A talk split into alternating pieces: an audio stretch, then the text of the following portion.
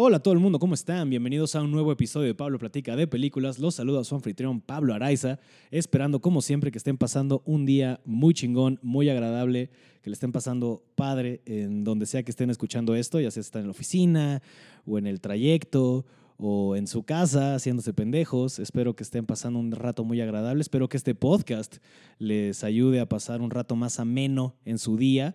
Eh, porque la verdad es algo que yo disfruto mucho hacer y espero que ustedes también lo estén disfrutando tanto como yo. Porque sí, es un podcast que yo disfruto mucho este pedo. ¿sabes? Es algo de, es de la parte de mi chamba de las que más disfruto. Este, estoy muy contento con, con lo que está pasando con este proyecto. Porque no solo es una, una onda que me da la oportunidad de platicar con, con gente sobre películas, que es algo que pues, yo soy muy ñoño y me mama. Este, como saben algunos, yo estudié cine, no me gradué, estudié solo cinco semestres y, ni acabé. Este, pero que me da la oportunidad de platicar con gente que admiro y respeto un chingo. Y la invitada de hoy es alguien de la que yo sí soy bien fan. Eh, yo soy bien fan de Ruido Rosa. Yo sí considero que son de las bandas más chingonas del país. Este, desde que las escuché por primera vez en vivo, que habrá sido por allá del 2007, 2008, en un show que hubo en el Pasagüero con ellas y otros grandes amigos, los Plastic Revolution. Eh, y fuimos a- a- ahí, que para mí fue de las primeras cosas que hice cuando me mudé de Cuerna para el DF. Entonces, para mí siempre fue como muy padre llegar a ese ambiente. Este, como que, bueno, yo vivía aquí antes, ¿no? Entonces me reconecté con algunos amigos y me llevaron. Este, un amigo que tenemos en común, Ale y yo, nuestro querido Julio Derbez, este, que pues yo era amigo de él en la primaria, Ale fue amigo de él en la, en la carrera. Y pues este, y fuimos con, y fui con ese güey a escucharlos tocar ahí en el Pasagüero y fue algo muy cabrón. Y desde entonces yo siempre he sido bien fan de Ruido Rosa. Las he ido a ver en vivo varias veces y siempre es un pinche showzazo. El último show que las vi fue ahora hace que tendrá ya como dos meses, fue ahí en agosto, ahí en el foro Both Light, que presentaron su nuevo disco que se llama Fragmentos y fue un pinche showzazo, como siempre. Este, porque sí es una banda que rockea bien chido. O sea, si nunca las han visto en vivo, lo recomiendo amplísimamente. La gente que me ha visto a mí en vivo saben que yo entro con dentro de ellas, porque sí es una canción que tiene un punch bien cabrón. O sea, es una banda que rockea poca madre. Entonces yo siempre he sido bien fan. Entonces me da muchísimo gusto que Ale Moreno, la vocalista de este grupo, haya venido al podcast a platicar de una película que a ella le mama, que ahora escucharán al principio del podcast por qué. Este, pero sí fue un momento muy cagado. Entonces, este, pues sí estoy muy emocionado que haya venido mi querida Ale Moreno a platicar de esta película. Entonces, como siempre, si ustedes no se acuerdan mucho de Bring It On, eh, pónganle pausa y vayan a verla porque es un pinche peliculón. Es una película que yo vi un chingo de morro porque a mis hermanas, ambas menores, les mama y la veíamos un buen. Veíamos esa y otra película que se llamaba Sugar and Spice, como que en el género de, de porristas en aprietos son como los más grandes ejemplos, pero Bring It On sí es un, es un, es un clásico moderno, yo creo. O sea, sí es una maravilla. Kirsten Dunst, Eliza Dushku y demás. Es un pinche pinche peliculón. Entonces, si no se acuerdan mucho de ella, pónganle pausa, vayan a verla y regresen a escuchar esta plática que tuve con Ale Moreno de Bring It On. Eh, antes, rápido, anuncios parroquiales. Si ustedes escuchan esto a tiempo, les recuerdo que yo estoy el 25 de octubre en el cine Tonalá. Me van a acompañar Roberto Flores y Gaby Navarro y Roberto y yo vamos a presentar un poco de este nuevo formato que estamos trabajando que se llama Trabajando Nuestra Mierda, que si escucharon el podcast con él de Amarte Duele, más o menos saben por dónde va el pedo. Entonces si quieren ir a ver cómo está eso, en- eh, los esperamos el 25 de octubre para que lo vean en vivo y la pasemos chingón porque va a estar bien divertido.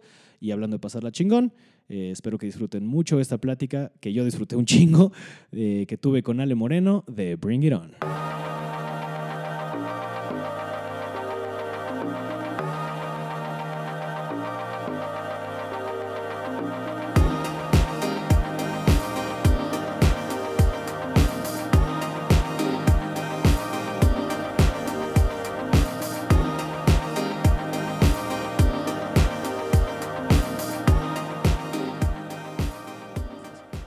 Moreno, Sí, bienvenida. gracias. Oye, muchas gracias por estar aquí. Gracias, gracias. muchas gracias de, por rifarte a hablar de esta película que ahorita digo el título. Pero voy a decir por qué. Porque yo me acuerdo que una vez tuvimos una plática, creo que fue después del concierto de Django Django, Ajá. y estábamos hablando de qué películas te sabes de memoria. Ya, ya, Y tú dijiste dos.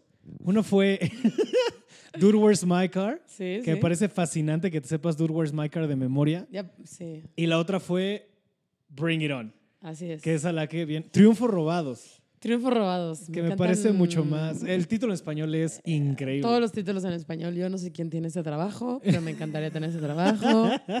Siento que es lo más Es que padre. Triunfos robados es. Porque, o sea, es de los pocos títulos que sí funciona con la trama de la peli, ¿sabes? Que sí se la mamaron. Porque de Bring It On a Triunfos robados. Porque. Siempre se ver, la maman. O sea, su- nunca sí, está bien. Sí, Nunca. nunca. está bien. Todo siempre está El mejor ejemplo, mi pobre angelito, Home Alone, de OK, va. Güey, todas. O sea, justo ahora estaba con, platicando con una amiga, este, una actriz española. Y como que es muy chistoso porque como que refiriéndose a películas era como, ¿qué? ¿Cuál, cuál es esa? Así de que, total, ah, porque aparte en España les Así es ponen otro pedo. otro título. Sí, sí, sí. Como, ¿por qué no solamente lo traducimos literalmente? Y, Y ya. Nos quitamos de pedos. Pero, Pero ¿cómo traducirías literalmente pues, bueno. Bring It On? O sea, es como, tráelo, hermano. ¿Sabes qué? Triunfo robado no está mal justo cuando es una frase en inglés que no se puede traducir. Exacto. En esos casos está bien. Porque Bring It On, pues, si le está dando vueltas, ¿cómo traduces Bring It On? O sea, es como, ¿sabes? Sí, Rífate, no. hermana. No sé. Rífate. Este- Que se hubiera llamado así. Rífate, puta. Ajá, sí, porque sí, no necesito tu caridad. Necesito que Exactamente. te rifes, puta. así Rífate, puta, ¿no? o algo así. No sé. Este, pero bueno, Bring It On. Bring Triunfo. Robados, gran título en español. Pero, este, porque siento que es, o sea, es una gran. pel- Yo vi esa película sin pedos unas 30 veces. Tengo dos hermanas menores. Entonces, creciendo con esas niñas. ¿Tú sabes cuántas veces llegué a escoger yo qué película se veía los domingos familiares? Mm, ¿Dos? Sí, dos y- modo, te, y tocó, te tocó sufrir. No, estuvo bien. La verdad es que, que abrió mi mente a, a mucho. Seguramente, seguramente tienes mucho en común cuando hablas con chicas. Entonces, mira, Y intento. mira, y eso está muy bien.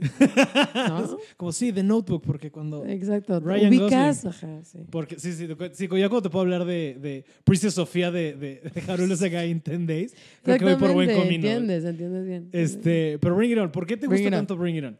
Ok, a ver, vamos a decir esto. Soy una gran cinéfila, me gusta mucho, mucho el cine, Ujú. pero, eh, pues no sé, estaba en unos años donde, mm, pues, digamos, formativos, Sí, claro. donde me gustaba mucho también la onda como de coreografías. Entonces, siempre me ha encantado mucho. O sea, yo hice como gimnasia olímpica cuando estaba chiquita. No mames. Ajá. Eh, Wow. Sí, también patinaje artístico. Entonces, tengo como una fascinación como con la gimnasia Ajá. olímpica. Me gusta mucho. Como que me gusta el pedo como de, de como que... Es impresionante el humano, lo que puede hacer, ¿no? Con el cuerpo. O sea, como que se me hace muy cabrón que podamos hacer esas cosas. Entonces siempre me ha gustado mucho la gimnasia olímpica. Entonces Ujú. Bring It On, pues le da Mm. tacleado directamente a eso. Y era como estas primeras como chick flicks, como muy, em, no sé, que no eran como tan en onda, o sea, siempre es como que el pedo de la pareja, pero como que tenían un poco más de ondita. Me gustaba mucho que era esta cosa como este de como de competencia entre las morras. O sea como que tenía ahí varios temitas que están que, que se me hace que estaban como divertidos. Y este y pues no sé como que en ese momento de mi vida desde claro Break It On. aparte pues sí o sea por más que yo tuve una formación de que musical muy buena porque mi papá desde chiquita me puso eh, no sé Earth Wind and Fire Gloria Estefan A huevo. este Michael Jackson Beatles no lo que quieras Porque tu papá Este- también es músico, ¿no? Sí, muy de hobby. Ajá. O sea, mi papá tiene una banda de hobby Sí, que se llama... que Que, se llama Jurassic Band. eso está muy cabrón. Es un gran nombre, es un gran logo. Y, y, la historia también es muy padre, es porque el otro el señor que, que canta Ujú. es arqueólogo. Ah, no mames. Entonces, como que tiene todo el sentido. Y como que ellos se lo pusieron también por la como chasca de que son viejitos, Sí, sí, sí, sí. sí. de que los señores Jurassic Band. Pero tu Eh, papá se me te puso música acá chida. Sí, y como que yo estaba muy acostumbrada, como que era sus tocadas y ensayos. Ujú. Entonces, tuve una buena formación musical, pero nos tocaron los noventas. Y entonces, no, yo crecí con TRL, con Total Request Live eh, de Claro. MTV, y entonces crecí con Backstreet Boys, NSYNC, Cristina Aguilera, o sea, como con la onda pop 90 súper, súper arraigada. Entonces, pues sí, y me gustaba bailar, tengo, me gustaba el deporte. Entonces, pues sí, me tocó toda la época de coreografías, de, ¿no? Pararme tres horas a sacar la coreografía de Slave for You, que era como muy chiquita para estar cantando esas cosas. Pero pues Britney también, ni modo. Sí, Eso claro. fue lo que nos tocó. Britney era como la, la Greta del pop. Exactamente. La. Entonces, este, pues obviamente como que era toda esa época y pues. Bring It On fue como de esas, sí, como esas chick flicks como muy, están padres, o sea, porque como que si eras, o sea, el personaje principal que era Kristen Dunst, que aparte es una de mis actrices favoritas, Sí, Es cabrón. este, sí, o sea, como que justo pensando en mis películas favoritas, de mis películas favoritas. Pues Kirsten Dunst está en bastante Es como el común ¿no? denominador. Es el común denominador, Ajá. ¿no? Y este, entonces, pues sí, creo que creo que eso es lo bueno de esa peli. O sea, y ya, ah, y como dato curioso, el, el- el protagonista, hombre, Jesse Bradford. Jesse Bradford, hace unos años me empezó a seguir en Instagram. Ok. Como que no tenía muchos seguidores en Instagram. y siento que... te- y entonces como que en alguna cosa como que subió, como que yo lo comenté súper de que fangirl, de que, güey, no sé qué habla. Y de repente como que empezó a ver de que, me empecé a seguir en Instagram. Entonces, esos es como mis logros de adolescencia más cabrones. Que te diera follow en Instagram Tener un follow de Jesse Bradford. de Jesse Bradford. ¿Has Sí. cotorreado con él? O sea, como, No. ¿qué pedo? ¿Cómo estás? No, porque todo este Fue- tiempo... Fueguito en la foto, en el story, te contesta. No, ¿sabes por qué? Porque, porque desde que me empezó a seguir Jesse Bradford, he tenido, pare- o sea, tengo pareja. Ya. Entonces, como que cero quiere involucrarme, como que ya es nada más como un de lejitos, como un. Ya, ya, ya. Vamos a ver si algún día, pero, pero se me hace muy cool, como que me sigan. Insta- Y de repente sí, como que me da likes, así. Eso le dio un Entonces, boost encima, ¿no? Como tardío en la vida a la película. Sí, muy cabrón. Entonces, ajá, exacto, me recuerda como que sí, claro, mi película Porque favorita. aparte es una madre que salió que cuando teníamos. Tú eres igual 88, ¿no? 88, O sea, sí. tendríamos Salió 12. en el 2000, Fue right? el 2000. Sí, sí, sí. O sea, sí. ya tiene 19 años esa movie. Que me mama. Me, No o sea, mames, 19 años. Está chingón. Sí. Pero aparte, sí, justo lo que estás O sea, creo que él está haciendo una, una acotación cagada de la música, porque. O sea, creo que es muy importante notar que la música de Bring It On es como todo este inicio de los 2000 que en Sí. TRL, como mucho mes. Justo quería buscar como Mucho- qué, qué es lo que tenía, cuál era el soundtrack. O sea, la primer- Quiero- lo que sí noté buscar. que me dio mucha risa fue cuando recién la va a recoger este, el novio Ah, insoportable. ya, ya, ya, me acuerdo. Está sonando What's the Dealio de sí, me acuerdo muchísimo. Eso me la sí, ahorita que fue- Sí. estaba viendo fue como, güey, what the Tenía fuck? buenas cosas, o sea, tenía como Atomic Kitten, que en ese momento me gustaba Ujú. Atomic Kitten. Ujú. Mira, vamos a ver. Bueno, la versión de Mickey, de Bewitched. Sí, con eso cierra, Bewitched. Este, que es un gran una, tema. una rola de, de 50 Cent con Black. Ok. La verdad, un chingo de artistas que yo creo que ahorita pues ya no jalan. O sea, tipo The Beat Bros, Jungle Brothers, Daphne as a List, No, PYT, no. una de Joey Fatone. ¿eh? Joey Fatone. Joey Fatone solo, órale. Con Black. O sea, hay como tres canciones de Black. Es que Black salía, era una de las chicas que del, de la escuela de, la- De los de los Clovers. Clovers. De East, de East Compton Era Clovers. Black, entonces pues sí le tocó salir como, ¿no? Tres Claro, canciones. claro, claro. Muy bien, muy bien. Tú creo que también hay una de la, de, la, de la principal de los Clovers, ¿no? De Gabriel Union. Gabriel Union, Que claro. debe haber cantado un par.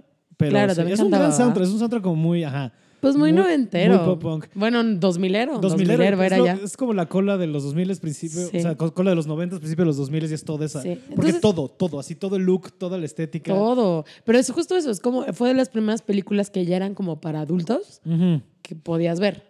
Ajá, Entonces, ajá. porque eso, tenía Era como, como, tu primera 12. clasificación. Era como PG-13. Ajá, ajá, ajá. Y teníamos 12. PG, PG-13. PG-13. Y entonces teníamos, sí, teníamos como 12. Entonces era como... Sí, ya tenía como más risqué, ¿no? Ya tenía como Sí, más- y la verdad, yo siempre fui, ah, o sea, yo creo que sí fue la, de las primeras veces que vi como que a un güey en pantalla, Ujú. como de, uh, sí, me gusta, y como que te empiezas a imaginar, ya sabes, como Claro, que esta claro, cosa claro. de que, uh, por eso, por eso güey es mi crush, porque aparte en la vida porque, ah, porque hace unos años fui a Los Ángeles Ujú. y lo vi. Y No lo vi de lejos. Y fue como que, le digo algo, no, como que, pues no, qué oso. Y mide como un metro, o sea, es chiquitito. ¿A poco? Es muy bonito, o sea, sí se me sigue haciendo guapo, pero es como cero atractivo, o sea, como que nada más, bueno, para mí, o sea, nada más lo vi de lejos, pero me causa esta cosa como que yo creo que fue mis primeros crushes de Sí. niña, o sea, que tal vez mis primeros sueños así de que, no, o sea, porque las mujeres no tenemos tanto como sueño erótico cuando estás chiquita, es más como esta onda como romántica. Claro. Entonces yo creo que fue de las primeras que me imaginé así Más como de, que más de es mi apuntar en novio. la parte de atrás del Sí, cuaderno. claro, de que- Mrs. Jessie Bradford. Sí, obvio. Entonces sí, fueron mis primeros crushes. Al- al- Ale Moreno de Bradford, todo eso. ¿no? sí, sí, sí, Claro, sí, cosas claro. así. No, qué cagado que lo mencionas porque también una de las razones por la cual me hizo a mí aguantar esa peli tantas veces fue que estaba uno de mis crushes más cabrones de la vida, que es Eliza Dushku. Porque, o sea, es La chica dus- se me hace de las mujeres. Bueno, se me hace de las Es mujeres más guapas cabrón, que es también. o también sea- mide como un metro, pero es guapísima. Sí, seguro está bien chiquita. Pero es cabrón porque- estaba pensando, Kristen Dunst también chiquitita. Kristen Dunst es chiquita. Que es cagado que tanto ella como, o sea, Eliza Dushku como Kristen Dunst son- están aquí en sus 20 ¿no? Pone tú. Y las dos son Sí, como va. child stars en su momento. Son en entrevista con el vampiro. Eliza Dushku era la niña en True Lies, la, la de Schwarzenegger. Es cierto. Es ella, ¿sabes? Y es como crecen. Pero bueno, mí, o sea, Eliza Dushku en esa época yo era fan cabrón de Buffy. claro, Entonces sí. ella era Faith. Ella era la. Sí, la claro, mala. era de ella, ya, ya, ya me acordé porque, porque era conocida. O sea, porque Ella, ella era conocida porque era Faith. era conocida porque salía en... en Buffy. sí, claro, en Buffy the Buffy Vampire the Slayer. Vampire Slayer, Ella, era, ella era Faith. Era. Y luego también, bueno, ya sale esa movie. Y luego también lo que me hizo muy fan de ella era que, ¿te acuerdas en Jay Silent Bob Strike Back? Que se burlan un Claro. chingo de Bring It On. Sí, ya sé. Tal cual se burlan así como de Me, Secret, todo ese pedo de los nombres. Es que los nombres eran muy cabrones. Nombres es cabrón. Y luego tiene, o sea, digo, vamos a estar saltando toda la peli. Yo creo que tiene Sí. las cosas más icónicas de la generación, que es el pedo de Spirit Fingers.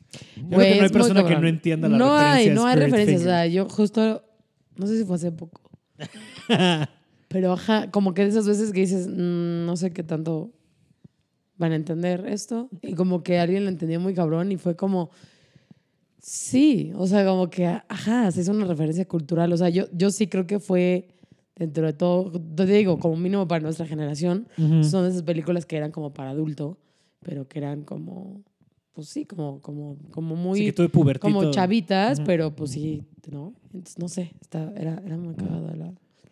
Eso que la decías hace rato de la... Aparte también que es una como chick flick, pero no es una comedia romántica per se. Porque sí, el tema de los niños es hasta segundo plano. Sí, O sea, porque, exacto, o sea, como, es que, como como, que tiene que pasar, porque Ajá. películas, Porque pero, tienes que meterle drama. pero, me- ajá, pero me gusta que como que la onda es como, ok, esta chava que está entrando, que bla, como la competencia con la... O sea, digo, ya se te la pones a ver como muy exquisitamente ahorita. es como, güey, todo el pedo del racismo. O Es sea, como cabrón, el pedo sí. de la apropiación cultural. Ahora, en esa época, y siento que también como en un mundo muy nichoso en el que vivimos los mexicanos también, pues como que no vives ese pedo. O sea, como Ujú. que no... Entonces, no es por nada y me encanta darle como tanto peso cultural a Bring It On. No, por favor. Pero para mí, como que yo creo que sí me enseñó mucho a... O me enseñó... Me hizo entender un chingo el pedo como del...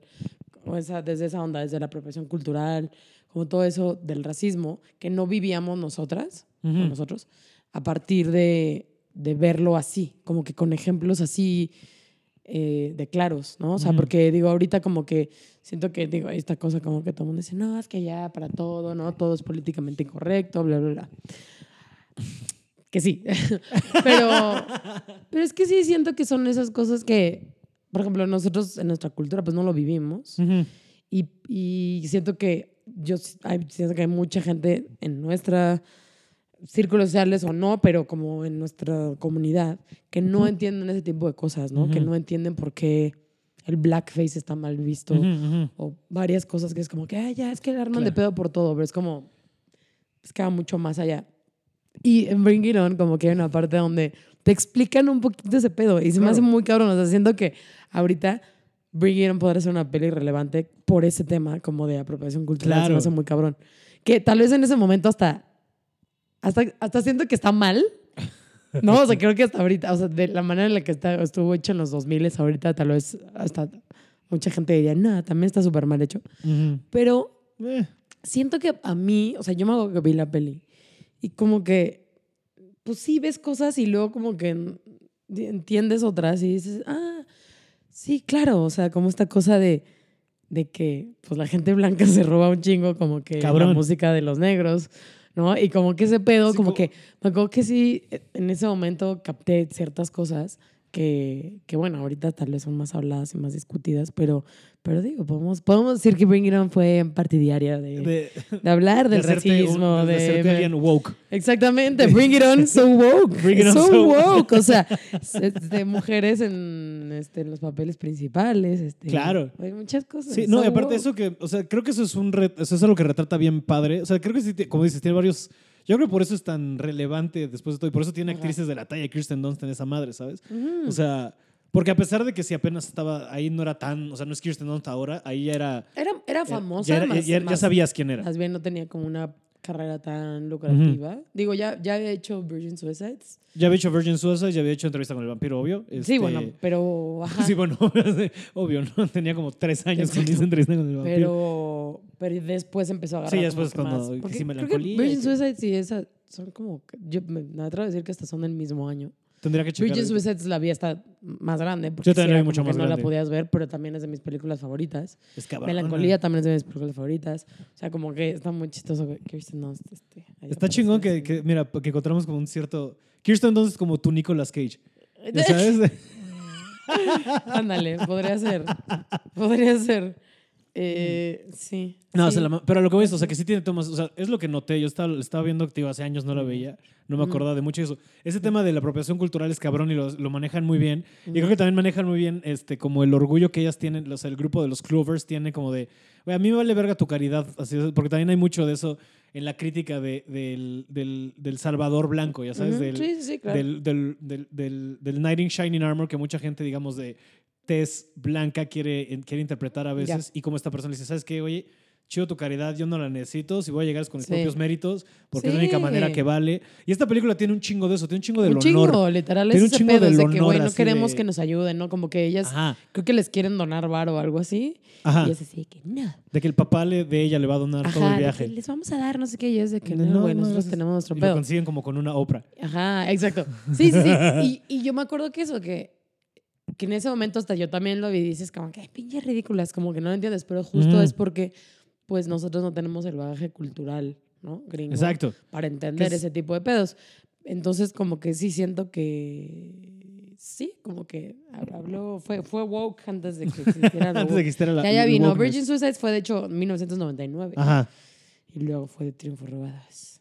Y creo que hicieron otros como tres películas de Triunfo Robadas. Hay otra, de, o sea, yo solo sé de la existencia de otras dos porque están en Netflix. Y hay una que sale, la morra que salía en Heroes. Ya, ya, justo esa. Esa fue la segunda, pero creo que luego hay otra. Hay una. Ahora deben de ver como, como películas, pero como ya que son de tele. Sí. De que Triunfo Robados 5. Ajá. Ya vi. Ajá, ajá. Wow. Sí, se dejaron ir con triunfo, la. Triunfo robado 5, camino Cinco. a Austin, ya sabes. Sí, sí, sí, sí. Siempre, siempre hay unas así. Pues como igual que American Pie, ¿no? Que American Pie Sí, son como las tres principales Y y, luego la como cuatro. Eurotrip y, ajá. no, como que eran el mismo. la Pero no, y luego hay American franquicia. Pie, o sea, como de, ajá. Y Ah, luego bueno, como American de- Pie hubieron como cuatro. Ajá, hay cuatro, Pero pero, eran hay- los mismos personajes. Entonces, No, no, no, pero sí hay como jo- ¿No? directo a video, como de, Ah, bueno. de, de, de Book of Love se llama una, y de Naked Mile, y ya son como que siguen a... Eh, No, según yo, el único que siempre salía era el papá. El porque papá, es el sí, único sí. señor que como que ya no tenía otra chamba. y en la última sí salieron los originales. Ajá, en la de American Wedding o American Reunion. American Reunion. Reunion, No. Wedding también, ¿no? Sí, estoy perdido. casi todos en todos, pero el que siempre salía era el papá. El papá, Eugene, Porque- Eugene que es como Merman, la personificación de No. como el señor judío. ¿no? Eugene Levi se llama ese güey. Eugene Levi, sí, es como el señor más judío o físicamente. cabrón. que hay, ¿no? Es un güey muy judío. Es como cuando se ponen como esos lentes con cejitas y nariz de Exacto. judío. Como que De ese los es Marx, así es igualito esos Exacto. güeyes. Es de los Es Marx, cabrón. Es un Este, Marx. Igual que, se parece también, ¿sabes a quién? A, ¿Has ves de, de Marvelous Mrs. Maisel? Ajá. Al papá. Sí, ¿Sabes? sí, es como ese el más judío. Que no es que joya de show. Lo acabo, acabo de terminar la temporada. ¿Qué pedo? Yo me quedé en la primera temporada, pero justo lo quiero, Está lo quiero muy, acabar Amazon de repente rebasando por la izquierda Netflix con shows originales que es como, güey, ¿qué Tiene pedo? muy buenas cosas. de repente, El- The Boys. De repente, ¿Cómo, cómo se llama la de. mm, ay, se me acaba el nombre, la de. The Man in the High Castle. la Mm. de Fleabag, que acaba de ganar todo. Fleabag, está buenísima. Es que Este- ahora no vi los semis, luego tenemos que platicar de los semis. me los perdí porque me encantan, pero Fleabag me gustó mucho. Y no, la de. mm, ay, estoy así de como mi mamá. La de la señora la- que sale. Ah, ya este, sabes, la que sale en la película esta con el joven es el No puede ser que no me chavito, acuerde de el ella. chistoso, el carismático, ya no, sabes. No puedo ser que no me acuerde de ella. Es Pero una actriz bocona. Julia Roberts. Ah, la de, ay, este, que es de al- algo de, de rehab, ¿no? Ajá, Este, como ajá. de rifa de gente que viene como del. como de. Como ser militares y así. Sí, se llama. Esa está muy buena. Es- no ay, me acuerdo bueno, cómo se llama. Ne. Como Departed o Ajá. de- Porque el es el internet nombre- que nos ayude. Es que es el nombre del lugar de la rehabilitación. Ándale. Y no me acuerdo cómo se llama. Sí. sí, están sacando buenas cosas. O, O sea, sea, pues el caso es que Amazon de hay- hay, repente buenas rebasó cosas a- por otros lados. De hecho, hay una serie de Kirsten Dunst Ujú. que está muy, muy buena, que se llama Unbecoming uh, Something Something. Está larguísimo el nombre. Siento que se vale que no me la sepa. Sí, es válido. Pero. eh, Ni regresa Kirsten Dunst aquí. a la- Regresa Kirsten Dunst. Y, a la conversación. Increíble. Se llama Homecoming. Homecoming, se llama, de Julia así. Roberts. Julia Roberts, muy buena serie. Amazon Original es otro. Ajá. Pero. eh, Es que a esta altura como que ya estamos reconstruyendo el cable. O sea, me refiero a... Ya no tengo, yo no tengo ya no cable. hay tele, pero tengo... manera de ver tele, ¿no? Pero, ajá, pero sí tengo HBO y Amazon y Netflix. Y ahora que salga Disney Plus, por supuesto que va a tener Disney Plus. Y si hubiera Hulu en México, tendría Hulu. Hulu es muy bueno y. Creo que este es de Prime, lo que te digo. ¿La de, la de Kirsten Dunst? Sí. Creo que sí. I'm Becoming a God in Central Florida. se llama. Eso. Eso no me acordaba, no me da. Ah, no, esta- es de Showtime. Mm. Que Showtime no tiene tantas. eh, tiene varias cosas, pero. No, Showtime es como la Pepsi del HBO, la Coca. Sí. Ya sabes. Pero tenía otro show hace poco que estaba viendo que está muy buena. Pero esta está muy buena porque es una Kirsten Dunst que se dejó ir. Mm. eh, padre, o sea, como en onda papel. Este, como en- ochentera. Es como toda esta cosa de, de como las, los, este, mm, como los sistemas piramidales, ya sabes, como, como esta venta como de Avon, casi, Sí, sí, sí, como de productos en sistema piramidal que empezaron en los ochentas. Em, es como que su esposo es el que está en este trip. Ella es la esposa y, y está muy bueno. Ella, sí, o sea, te acuerdas de lo cabrona que es. El show está muy, muy divertido. Sale también eh, el güey que sale en-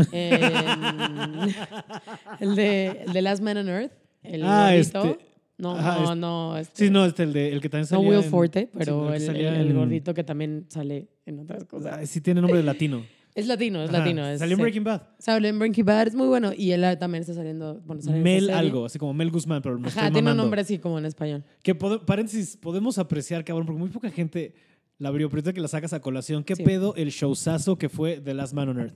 Sí, ¿Qué a mí también. Y siento que también como que la gente no lo... No, hay muy poca gente No que lo la valoró. topó y es como, güey, qué showzazo. Pero porque tipo tiene, o sea, yo siento que también porque sal- o sea, no salió en Netflix. Ujú. Pero es, un, es una gran manera de ver las posibilidades del futuro, ¿no? o Ujú, sea, como ujú. ya en serio, ¿qué pasaría si te empiezas a encontrar a gente? ¿Cómo se portaría la gente? Es muy... Sí, pero aparte, el hecho de que sea un nefastazo y ese es el sobreviviente, es lo más cagado. o sea, me que encanta, desde me ahí encanta arranque- que no sea como el héroe. Ajá, ajá. Y me encantan los cameos. Todos. Todos los cameos de la serie que eran cameos como de tres segundos y mataban. Así Sí, que John sí, sí. Hamm, este, Kirsten Wiig la Kirsten mata, Wiig Jack también. Black. Bueno, Kirsten Wiig duró más. Jack unos- Black duró nada también. Hubo un chingo de cameos, tan pero están tan bien pensados. Super show. Sí. Mira, Showtime creo que tiene varios que están como Homeland, que le fue muy bien. Homeland era bueno. Y The Loudest Voice, que creo que le está yendo muy bien, que yo la quiero ver. Esa no la he visto. Eh, Ray Donovan, que tampoco la vi. Tampoco. Pero de hecho, esa de The Loudest Voice yo tengo muchas ganas de verla. ¿De qué porque va es? Russell Crowe. Ok. También engordó cabrón para hacer este... Sí, Russell Crowe ya parece el. Digo, ya, ¿no? Pero, pero, pero también para este papel lo hizo un poco. Y creo que está, está muy buena. Y no sé si... Sharp Object, Sharp Object también Sharp está ahí, Object o era era de HBO. No, era HBO, ¿verdad? Sí, creo que sí. Creo que sí. sí. Ahora no me acuerdo cuál No es. sé, ahora, ahora es muy... Está, está muy fuerte como pues las series son nuestras nuevas Pues es que lo que está bien duro, ¿no? nuestras nuevas películas. las o se- sea, como en onda de producción, porque digo, 100%. yo viví también creciendo, digo, crecí viendo Seinfeld, Obvio, obvio. Friends, tú quieres. O sea, Pero ahorita estamos en la estado, mejor época pero- de la televisión. O sea, Sí, es impresionante. o sea, el pedo del ahorita- dinero y la producción que tiene Game of Thrones, por decirte algo, ¿no? Sí. No, a mí te voy a decir que yo, más que un tipo de producción así, pero tipo, ahorita que acabé de ver Euphoria, ese tipo de producción tan, Las tan historias. chida, las historias, el guion, la foto. O sea, te voy a decir que yo sé que todo el mundo ama Game of Thrones, Sí. pero yo, o sea, a mí hay muchas cosas que no puedo. O sea, no puedo con toda esta cosa como la sexualización de todo. Ujú. La historia también de repente es como que, ah, o sea, la verdad, yo sé, tiene muchas cosas muy chidas, pero no sé, así justo a nivel producción de, de, de personajes, de Sí. cosas, de todo, sea, tiene cosas Como muy Big Little chidas, Lies, todo este pedo. pero exacto, o sea, como que para mí, como Mm. que una ficción es mucho más fácil cuando tienes que crear cosas porque todo se vuelve como un espectáculo.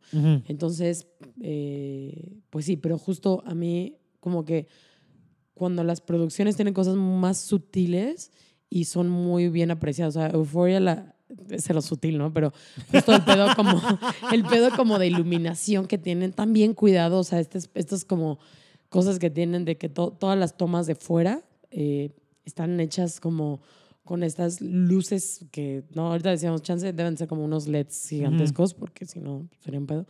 Pero como estas como tomas abiertas con esta como iluminación tan bien pensada, ¿no? El pedo del maquillaje, el pedo del guion, el- o sea, la adaptación de todos los personajes. A mí eso, eso se me hace muy cabrón. Big Little Lies también se me hace como una, una onda de, de producción increíble. O sea, como que cuando ves como que las producciones se empiezan a tomar ese tipo de formas y de detalles, para mí es cuando, cuando te quedas un poco como, como impactado, ¿no? Ahorita a Ujú. mí, la verdad es que HBO para mí son los que mejor producción tienen. Cabrón. Ahorita también hay una serie que estoy viendo que, sé, que también no voy a saber el nombre, pero mm, es este John Goodman, Danny McBride. Ah, eh, de The Adam Righteous, The Righteous Gemstones. Qué pinche maravilla. Increíble, increíble. Yo soy muy fan de. Danny McBride en todo lo que Yo hace, también, Danny sí. McBride se me hace lo máximo y John Goodman también. Cabrón. Eh, Adam Levine es como. eh, me encanta porque me encanta Workaholics, pero es como. muy Workaholics era gringo, o sea, es muy, muy, muy. Es un humor muy. Sí, es muy, muy chavo, college muy niño, kid. muy, ajá, gringo, muy pipí sí. popó, este. no, shout out para Diego Sanasi porque se me hace como totalmente ese tipo de humor. como- Humor escatológico. como muy escatológico, como muy así. Y me gusta mucho porque la verdad también soy muy simple. Y sí, pero me puede cansar un poco. Ujú. Eh, y Danny McBride le da un pedo así, cabrón. Pero también, ¿no? O sea, como ese tipo de producciones que dices que. A mí qué ese pedo se me existe. hace una sea, el primer capítulo, este gag con el que abren de estamos bautizando a 10.000 No, está chinos. cabrón, en y una- es en una, una alberca, alberca de olas. olas. No, No, mames. Sí, no, no mames. Sí, como ese tipo de, de en serio, como Sí. estar buscando cómo Algo nuevo. sobresalir. em, sí, se me hace muy interesante. La verdad es que hay tantas series que, que me he quedado a la mitad. Por ejemplo, las de The, em, The Maids. ay, ¿cómo The, se- Maidla- eh, The Handmaiden's Tale. Handmaid's Tale, ¿ves que estoy ahí como... Em, también, ¿no? O sea, como la idea de todo. La verdad, en esa serie me quedé medio que la mitad estaba un poco como pesada y de repente me perdió ahí la mitad. Sí. Pero también, ¿no? Como que las, las ideas originales de las series de ahorita, Ujú. este, mm, pues se me hace como que mucho que aplaudirle porque hay tantas cosas que es como, es, es muchísimo, ¿no? Ahorita también justo me eché una, una miniserie de Netflix, este, tuve un, un lunes muy tranquilo y entonces me la chingué todo el día, este, eh, que se llama Unbelievable. Eh, está muy buena, aparte, digo, la trama está muy fuerte, habla de, de- de casos de violaciones. A mí me gusta mucho también como que las series de onda Es de Tony. Collette.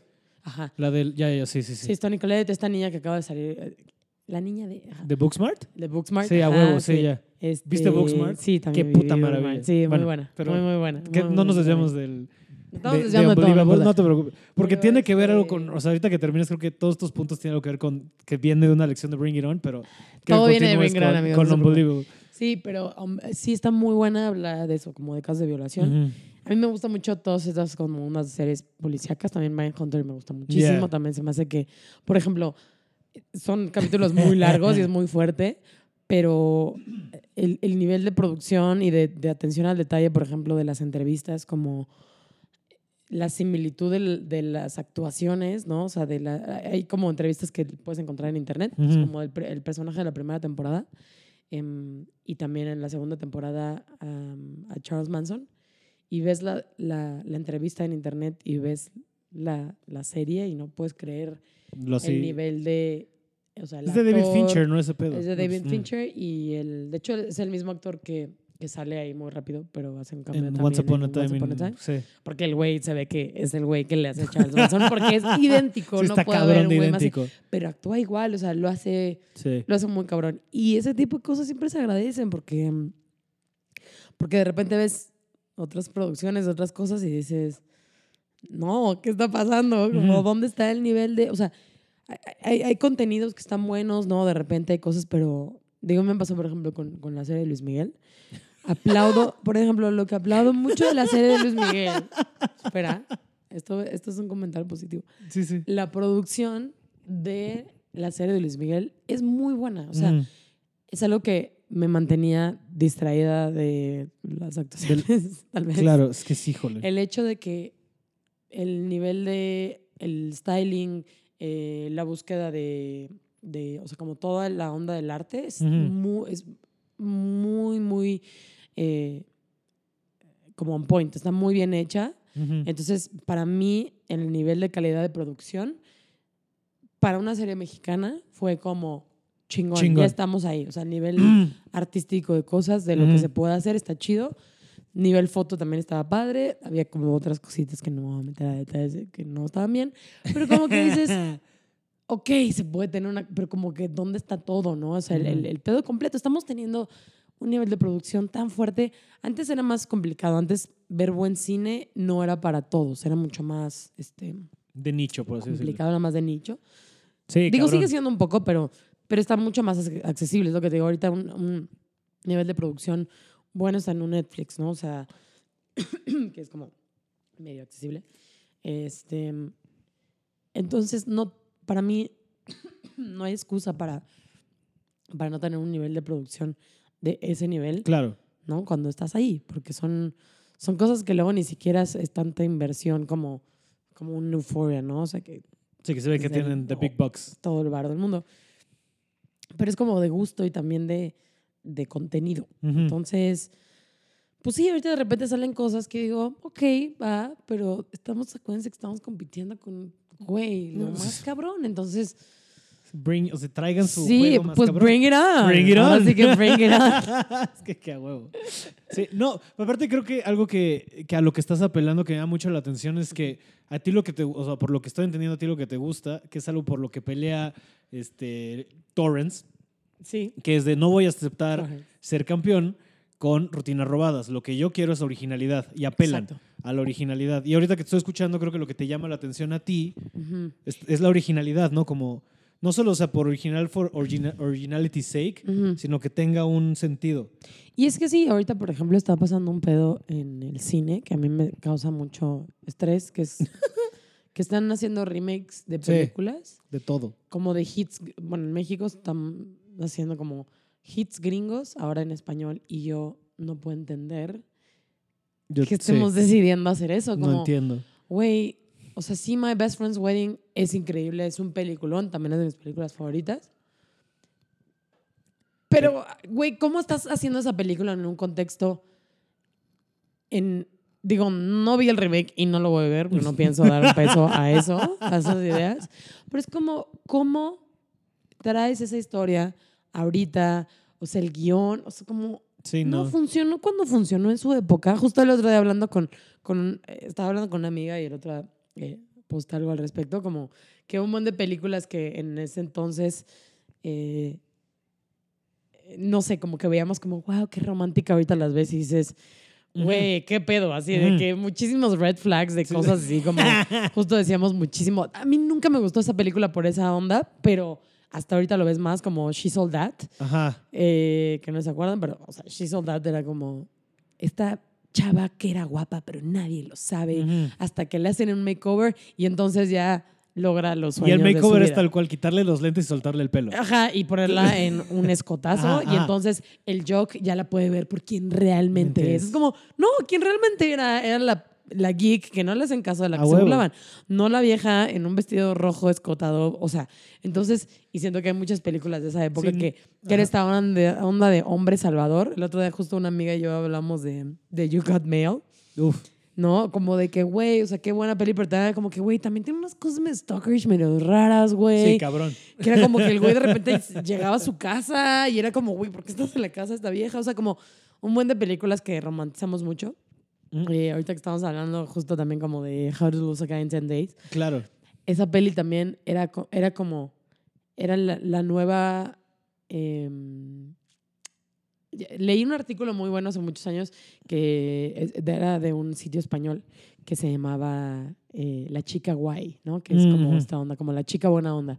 Y era como el nuevo estereotipo de, de mujer en la película, que era como medio girl next door, pero al mismo tiempo inalcanzable. ¿no? ujú. Que era también un poco como eh, 10 Things I Hate About You, que era como que como mujer decías, güey, me siento como relatable con este personaje que no es como la princesa, pero al mismo tiempo, Sí. al final siempre acaba siendo la princesa Sí. que el güey tiene que salvar, ¿no? Entonces, y en, en, en- en How to Lose a Guy in 10 Days también hablaba de este nuevo estereotipo que también, eh, no sé, mi generación vivió con ella y también como con Sex and the City, que era como esta mujer que tiene que ser, aparte de femenina, guapa, este, hot, lo que sea, Sí, aparte tiene que ser, ajá. aparte tiene que ser esta cosa que contenido, ¿no? O sea, porque aparte estamos apelando a que no somos superficiales. Ah, bueno, entonces es inteligente, es trabajadora, Tiene el este, puestazo. tiene puestazo, pero también ¿qué creen, chavos? No se preocupen. También es amiga de los chavos. Claro, también echa le gustan los deportes, también echa chela. Entonces Sí. es como cada vez un nivel más inalcanzable de lo que debe ser una mujer. Porque entonces no es solo tu amiga que es como un vato, que es como que le gusta tu música, le gusta hablar, porque aparte de eso es una vieja súper hot. Y aparte de eso, una- entonces es como, güey, en vez de cambiar los estándares, lo estamos complicando mucho más. ¿no? Claro. O sea, con una amiga decía, güey, qué difícil es ser feminista, güey, porque antes, pues, güey, mínimo nada más tenía que lavar los platos y cocinarle a un cabrón. Ahora, aparte de eso, tengo que hacer ejercicio, güey, tengo que tener una carrera, tengo que ser, o sea, como que la complicación del personaje de la mujer, ¿no? Es, es muy fuerte. Justo hace unos días vi otra, otra peli que, que es muy chistoso ver películas de los 60 o de los 50 porque justo eso, ¿no? De repente ves Es- era otro mundo. es era otro mundo. De hecho, hay un, hay un sketch de Saturday Night Live que amo, eh, que es como un poco esta burla. eh, siempre salen como que cuando van actrices Ujú. y es esta... mm, ta madre, también se me olvida el nombre. Eh, de, de la, de la nueva temporada de, de SNL, esta Ajá. güera, eh, que también sale en Ghostbusters. Este, Kate McKinnon. Kate McKinnon. Kate McKinnon es de mis personas favoritas. Es increíble. Y eh, es un personaje como de que ella es una actriz de los, como de los Ajá. 50s. Ajá. Y entonces están estas, no sé, de repente, no sé, como Emma Watson o algo así. Y entonces es como, no, o sea, es como, un- es como una plática de, de, no sé, como Sí, ya, feministas, ajá. ¿no? Y entonces es como, no, a mí, este, que me estén, no sé, como pagando de menos, debemos de luchar, como actrices, no sé qué. Y esta vieja siempre hace comentarios como... They used to beat me up with a stick between scenes. ¿No? Que es esta cosa como de, güey, ahorita las, o sea, como no saben cómo antes nos Ajá. trataban, ¿no? O sea, Ajá. como este pedo de, de güey, ahorita se están quejando porque no están pagando igual, antes nos trataban de la chingada. Entonces, ver este tipo de películas es, es, es como esas películas muy, muy, muy aclamadas y como, y la empiezas a ver y dices, güey, todo está mal. Sí, sí, Eh, sí. Ya sabes, como, ¿por qué? ¿Por qué, obvio, también la mujer es como tratada como un trapo? este, muy, muy, muy. Sí, que están romantizadas cosas que no deberían estarlo, ¿no? Y porque no, estamos nada, tratando nada. de. Sí, es, es del, de 1960. recrearlos. Pensé que era antes. Es de, de, de, de un director, de Billy Wilder. Y se llama The Apartment. Y, mm, y sí, ¿no? Este, ese, ese actor es como el típico actor, este, no de esa época, así guapo, pero sexy, pero todo, que viene como a rescatar a esta mujer que siempre, que nunca está como contenta con su pareja, entonces siempre llega a él. Pero sí, como que la romantización de, de un feminismo bien chafa. Este, no, porque es como, no, she's a strong woman, but she needs your help. Claro, claro, Em, claro. Sí, porque ella lo tendrá todo, pero no tiene tu amor. Y es lo único que necesita. Sí, como, sí, ah, sí. chinga tu madre. Exacto, realmente para ser feliz, Ajá. sí necesita. Tiene todo esto que le hemos dicho, pero lo que necesita es. Ajá. Entonces, bueno, eso está las películas de ahorita, ¿no? Nunca, Sí, nunca. no, porque hasta ahorita hablando de los remakes que dices, ¿no? O sea, una que remakearon que yo creo que también es súper problemática y no es tan antigua, es este. Ah, ya, la de Adam Sandler. Ajá, ajá, la de este 50 Es First un poco de abuso ¿Poco? emocional. ¿Poco? es abuso en 27 maneras diferentes. Sí, o sea, mira, Adam Sandler, yo le aplaudo muchas cosas. sí, o sea, yo soy súper ¿no? fan del Yo soy Sandman. muy fan, pero no. O sea, no porque, porque viene de una generación donde el humor era diferente y donde las cosas que se hacen. Entonces, hay varias cosas de Adam Sandler que, que no me gustan, como, como ideas de cosas como este, este pedo, por ejemplo, que siempre se pone como galán y siempre se pone como viejas ultra guapas. Sí, también. Y como que he always gets them, pero siempre es como medio un douchebag. Pero, o sea, como que digo, X, tampoco te, no quiero ser súper este, woke. Porque sí soy muy fan de mil, mil otras. O sea, por ejemplo, gente que no le gusta Little Nicky, yo soy muy fan de Little Nicky. Little o sea, es la mejor tiene muchas cosas súper Sandler. machistas, súper pendejas, pero que como que eh, hechas en una manera chistosa está bien. Sí. Este, pero sí, esa película es como, güey, raya en el abuso. O sea, Ujú. es muy fuerte como de que, bueno, voy a una vieja que tiene como pérdida Sí, de memoria. O sea, como... la enfermedad de Dory. work with that? Entonces, sí, entonces que, que vengan a hacer remakes de cosas de hits. Se me hace que no funciona. Yo justo, yo creo que ahorita, por ejemplo, que estamos jugando a hacer, este, pues, como chick flicks, o sea, como que agarrar la misma fórmula gringa y entonces hacer eh, cine. A mí se me hace que, digo, y lo puedes ver, no está funcionando. O sea, la gente que yo, bueno, las películas que veo que están saliendo como que de vamos a jugarle al chick flick. Es que todo está haciendo romcom, aparte, Sí, está pues, chafísima. sí, y pues como que no jala porque Ujú. yo creo que primero no hay como un craftsmanship, o sea, no hay como una dedicación cabrona al cine, porque Sí. puede que esté buena la historia, pero está filmada con el culo, la foto Sí, les da igual, la música está culera, o sea, como que El audio siempre está de la el verga. audio siempre está mal, o sea, todo está mal. este, entonces luego cuando ves como que guiones como que tienen mejor idea y tienes otras cosas, dices, güey, ¿por qué no estamos mejor intentando eso? Estamos jugando a, o sea, yo por ejemplo, eh, no sé, digo, hab- hablando como cine nuevo mexicano, por ejemplo, Nosotros los Nobles es una gran película. Simón. Está muy bien construida. Sí, o sea, sí, sí. ¿Sabes? Como que está muy bien hecha, está agarrando cosas que los mexicanos como audiencia dice sí a huevo, no o sea, como que hay miles de cosas que son, güey, que son súper, súper, no, o sea, relatable, no sé, tal vez es mucho cosas de chilangos, pero, pero, Pero sí, siento que pero sí. Y, y- y neto está muy bien Y construida. se ven o los sea, está números que, muy bien que tuvo la peli. Sí, y, y no será la mejor fotografía o lo que quieras, pero está muy bien construida. Y, y- pero de repente ves como que nuevas películas que quieren jugarle también así de que al chick flick, es como, güey, no, o sea, si el guion no funciona, no funciona el pedo, o sea, como que no hay un estudio como de, güey, o sea, no sé, no hay un craftsmanship cabrón de, de los directores de, güey, consumir cabrón ese cine y entonces hacerlo y no nada más jugar, ¿no? Entonces cuando de repente ves en el cine remakes de cosas, digo, güey, pues qué fuerte, porque hay tantas cosas afuera. No es como ver, mm, pues sí, giras de mm, artistas de los noventas otra vez, como, güey, podemos dejar de cantar canciones de los ochentas Sí, y empezar ya. a hacer cosas nuevas, ¿no? Eso está, está cabrón. sí, pues Pero la gente entiendo de vive en dónde la... vienes y entiendo por qué lo dices y está... Sí, sí, pues la gente le mama la nostalgia. Está y- cabrón, sí, sobrepasar eso. Y sobre todo ahorita que estamos en un mundo tan incierto, creo que la gente. Por eso el mercado de la nostalgia está tan duro ahorita, porque la gente tiene puede aferrarse a eso, ¿sabes? Porque ahorita el mundo es tan caótico, ahorita el mundo es tan. Y no sé si lo de Trump y Ucrania es real, y si no sé si mañana lo de Bolsonaro, y no sé si viene una bomba, y no sé si nos va a matar el SIDA. Entonces la gente se puede aferrar a, güey, sí, pero este. Ah, este, 10 cosas que de ti está bien verga, de ahí no me suelto, ¿sabes? O de, o de mismo. O sea, por eso el 80s, el 90s Pop Tour es el madrazo que es o Matute. Claro, o con sus, con sus hits de los 80, ¿sabes? Este, Exacto. que sí, yo tengo muchísimo conflicto con Matute. No quiero ni entrar a hablar del tema. Yo tampoco. Este, Tengo una ah, no, pero ya vale verga, ya no estoy en bobo. Yo puedo hablar a la verga. Sí, yo igual, yo como que sí, ver, ver que esas cosas sean como tan reditables, pues dices, pues hay gente que la consume, entonces, pues, ¿qué vas a hacer? pero apelamos a la originalidad, que creo que es una buena lección otra vez de Sí, Bring It On. Bring It On, Que creo que gracias, también, o sea, no, por ejemplo, regresando a la. O sea, hablando de cosas, ¿no? Del cine mexicano, y eso creo que Sí. ustedes participaron, ustedes siendo Ruido Rosa, Sí. en una que mínimo trató de desviarse de esa norma, Sí, de jugar justo con esto de. Sí. Ah, bueno, ya viste para dónde estamos yendo. Bueno, vamos a hacer algo poquito diferente, ¿no? Sí, Solteras. Sí, sí, sí, justo, justo hablando de la onda chick flick, o sea, como que fue muy chistoso porque la fue a ver y, y una amiga me decía, ay, pero sí quería que acabara con alguien. Es como, güey, es que la verdad tenemos tan metido eh, Sí, ya en son nuestra como cultura códigos. y en nuestro pedo.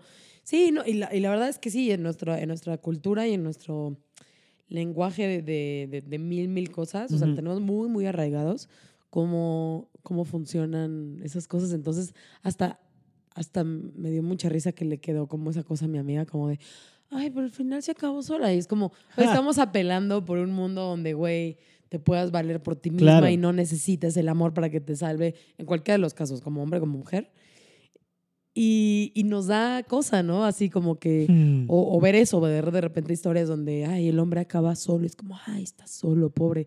Es como, pues no, estamos apelando un poco a que, a que a O sea, la romper con- autosuficiencia y a, y a- y a decir como, güey, el chiste está rodeado de amor, pero de todo tipo de amor, no, Claro. no necesariamente ese tipo Sí, de el amor cosas. romántico es una idea muy limitante del amor, ¿sabes? Sí, entonces, no sé, de repente creo que en- entiendo y, y, pues sí, lo más- lo- muchas de las cosas que nos llevan a actuar y hacer cosas es el, el amor.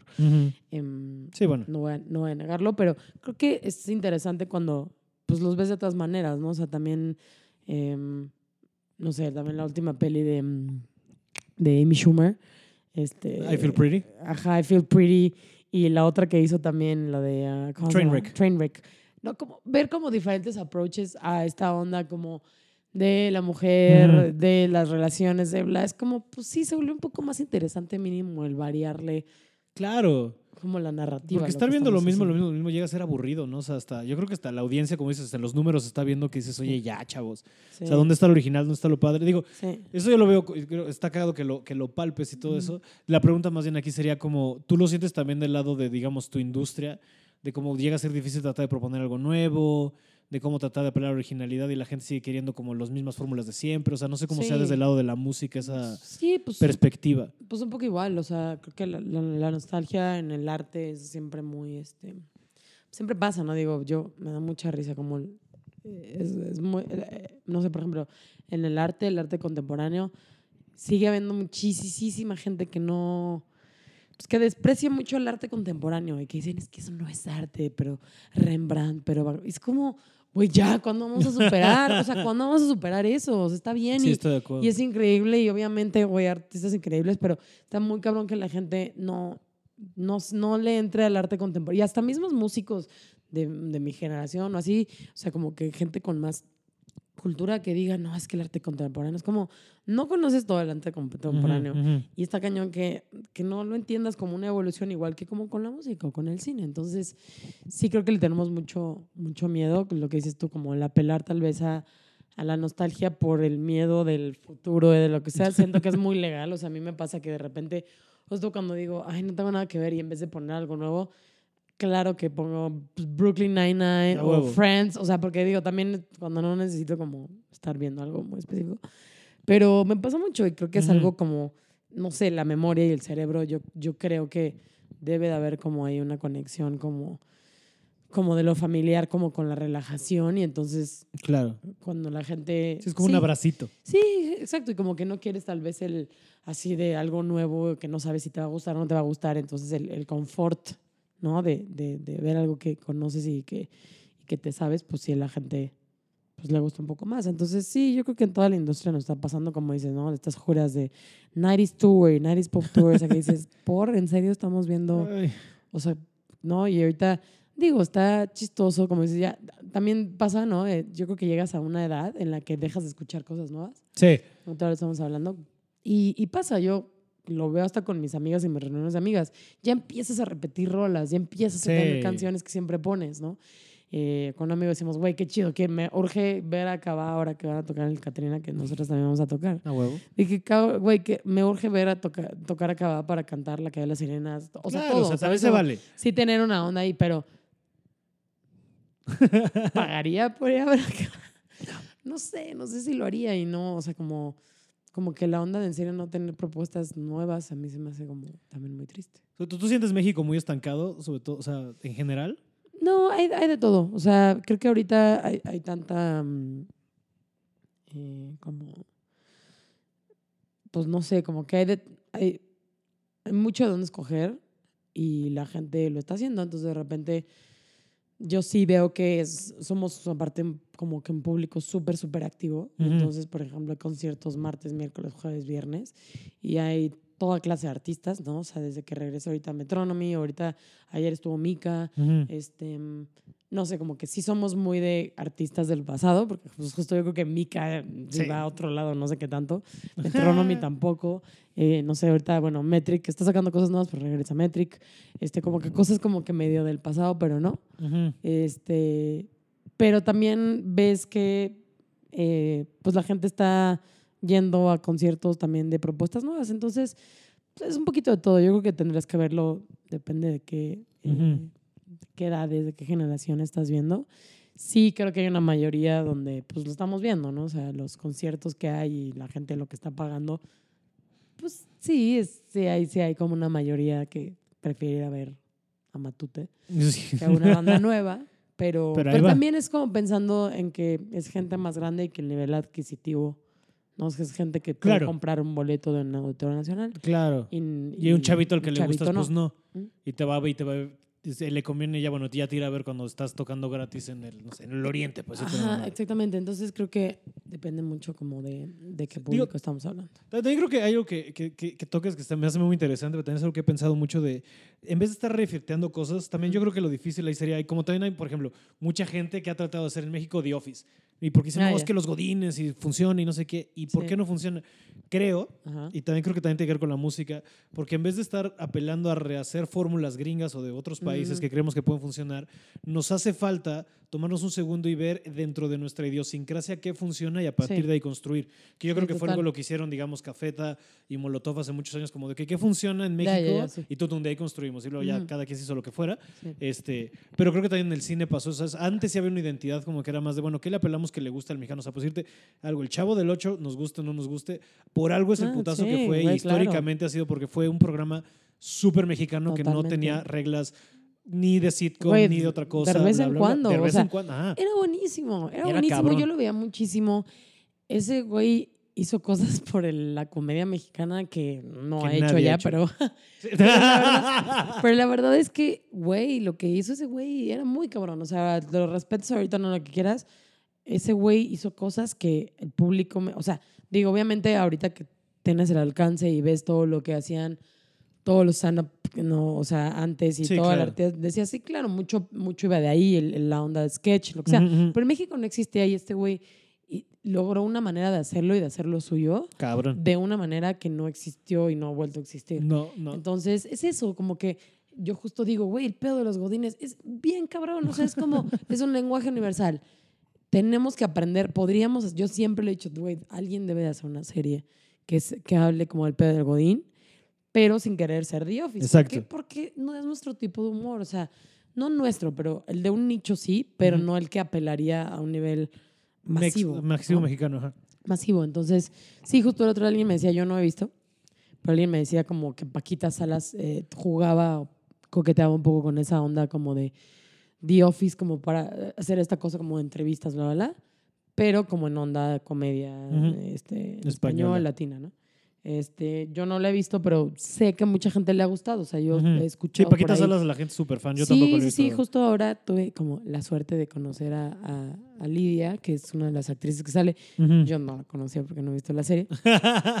Este, pero de- mi hermana sí es muy fan y entonces, y como que a través de ella y de, de mil otras personas que he visto, es como, güey, pues sí, están haciendo algo que la gente le está gustando, ¿no? O sea, hay como muchas cosas que, que la gente creo que también lo ve de afuera y le gusta más. O sea, hay muchas series españolas que en México han gustado mucho. Ujú. Entonces, es ok, pues ¿qué, ¿qué es lo que nos ha gustado?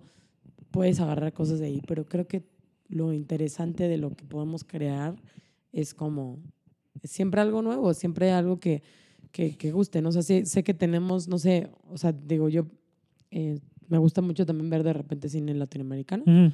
y gracias a como un acercamiento de los premios que, que- QEPD, pero de los premios Fénix, eh, llegué a ver mucho cine latinoamericano de los, en los últimos tres años. Ujú. Y la verdad es que las propuestas del cine latinoamericano son increíbles, hay cosas súper padres. De hecho, hubo una que estuvo que ganó este mm, un Oscar, de hecho el año pasado al- Ajá. como película extranjera, que se llama Una mujer fantástica de Chile. Para mí era como algo increíble y es, y es muy chistoso, pero es un cine, o sea, los mexicanos y los latinoamericanos, por la historia que hemos vivido y por lo que estamos viviendo, yo creo, nuestro cine es muy dramático, Sí.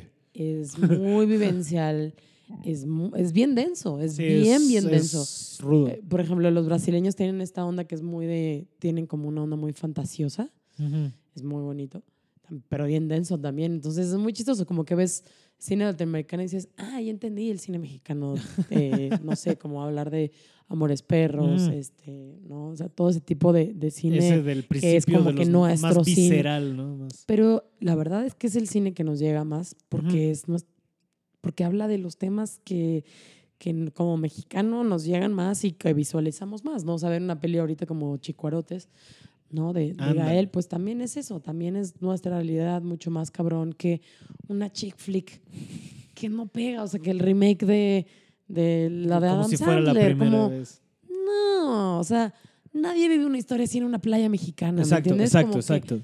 no, Va por ahí, ajá. no, por eso yo creo que Y hasta que- en estilos, ¿no? O sea, como dejar de buscar recrear cosas, sí, ¿no? los mexicanos Hablando tenemos de, la historia. de la La apropiación, apropiación cultural, justo es eso, justo tenemos estilo, tenemos, tenemos un estilo, tenemos unas cosas arte, que debemos de agarrar de ahí. ¿no? O sea, Roma es la película que es por sí, por la nostalgia, sí, por la cosa, pero sí retrata tanto a México, pues por eso es el putazo que es. Claro. Y ya hay mucho cine que, que, que a mí me gustaría que se empezara a reinventar un poco también, a salir un poco de hablar como clase media de la clase baja, Ujú. que es en lo que se baja, basa un poco nuestro cine. y el Claro. cine sí. y el cine latinoamericano. Pero a mí, por ejemplo, me encantó por eso eh, esta, esta película de, de Una Mujer Fantástica, porque se mueve totalmente como hacia otros lados y mucho otro cine latinoamericano. Em, porque, pues sí, o sea, tenemos que verlo así, si es una mayoría, si es, si es la realidad de, de, de Latinoamérica. Pero creo que podemos jugar un poco a, ok, ya, ya nos desgarramos la, ¿no? el vestido, ya sabemos lo que es, eh, lo que vive el pueblo mexicano, si Ujú. está culero. Ok, a partir de eso, ¿Qué sigue? ¿qué es lo que es realmente mexicano? Entonces, creo que sí, o sea, digo, yo no vi esta peli de Godines contra mi rey. Mi Reyes contra Godines. Uy. No sé, no la vi. No, puedo- no quiero opinar. Pero como que decía, la neta, como cuando salió dije, a huevo, va, ma- va más por ahí. Ujú. O sea, va más por ahí de hablar de en serio de nuestros temas, hablar de nuestras cosas, hablar de nuestro tipo de humor. Te digo, no la vi, no sé, no sé qué tanto peleé, tal vez, tal vez estoy muy equivocada. Pero mínimo de ver, el- dije, ajá, o sea, tenemos que empezar con algo así, tenemos que empezar por algo más de nicho para luego empezar a ser Claro. más internacional. O sea, Y, y fue un madrazo, Mi Reyes contra Godines. Y te voy a por decir ejemplo, fu- y, y por eso, porque es algo con lo que la gente sí se pudo que. relacionar. O sea, digo, sí llegó medio tarde el, el meme, ¿no? De, bueno, ¿hace cuántos años hacemos chistes de esos? Exacto, pero, Pero bueno, también es pero a nadie se le va a ocurrir Exacto. hacerla. ¿no? Exacto. No, y te voy a decir que yo sí la vi y la verdad es que lo he dicho en varias ocasiones, lo repito, no está tan mala como la gente dice que está. Para mí, Mi Reyes contra. Godines es como el Batman contra Superman de México. Tres razones. Número uno. Ok, Número uno. No, está, venga, no es- suéltala. no está tan mala como la, dice, la gente dice que es. Número dos, ambas películas tienen su momento de Marta, ya sabes, porque, Ujú. o sea, tal cual tienen un momento, digo, spoiler alert, pero tiene un momento en el que se voltean a ver el mi rey y el Godín principal que están peleando y se voltean y se dicen, ah, no mames, que tú también solo estás buscando proteger, ya sabes. Sí, ese ya, ya, ya. o y sea, número sí tres, y número tres, tiene escena postcrédito que está construyendo un universo cinematográfico, lo cual me pareció Ah, de guau, huevos. Termina, órale, está bueno, eso está termina bueno. y tiene una escena en la que se Bueno, setean son el esos pedo. detalles de- que están chidos. Dices, va. setean una peli que, se llama, que sigue que se llama Cindy la Regia. Y entonces Ok. Cindy la Regia, que también era creo que de un meme o de una página de Facebook, creo, se está conectando de alguna manera con Mis Reyes contra Godines. Y al parecer se van a hacer como eso, como de un mini mundito de películas, sí con un tono mucho más casual, mucho más menzón, por eso es la Ujú. palabra, por así decirlo.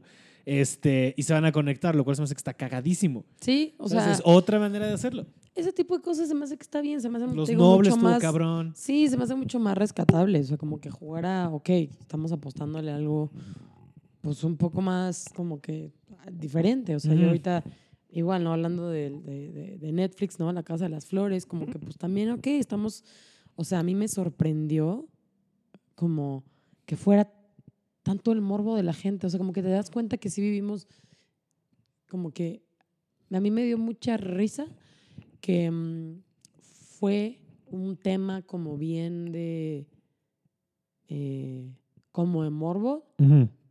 el- el- los temas de la serie, que era como, no, ver que Verónica este, Castro fumaba mota y que esta pareja como gay, ¿no? Ajá. Y para mí es como la mitad de las series que veo, ¿no? O sea, como que no, no, me- no me saca de onda. Y lo que me da risa fue, bueno, no risa, pero hasta como curiosidad, fue que por Verónica Castro hubo un público que se metió a ver la serie Sí.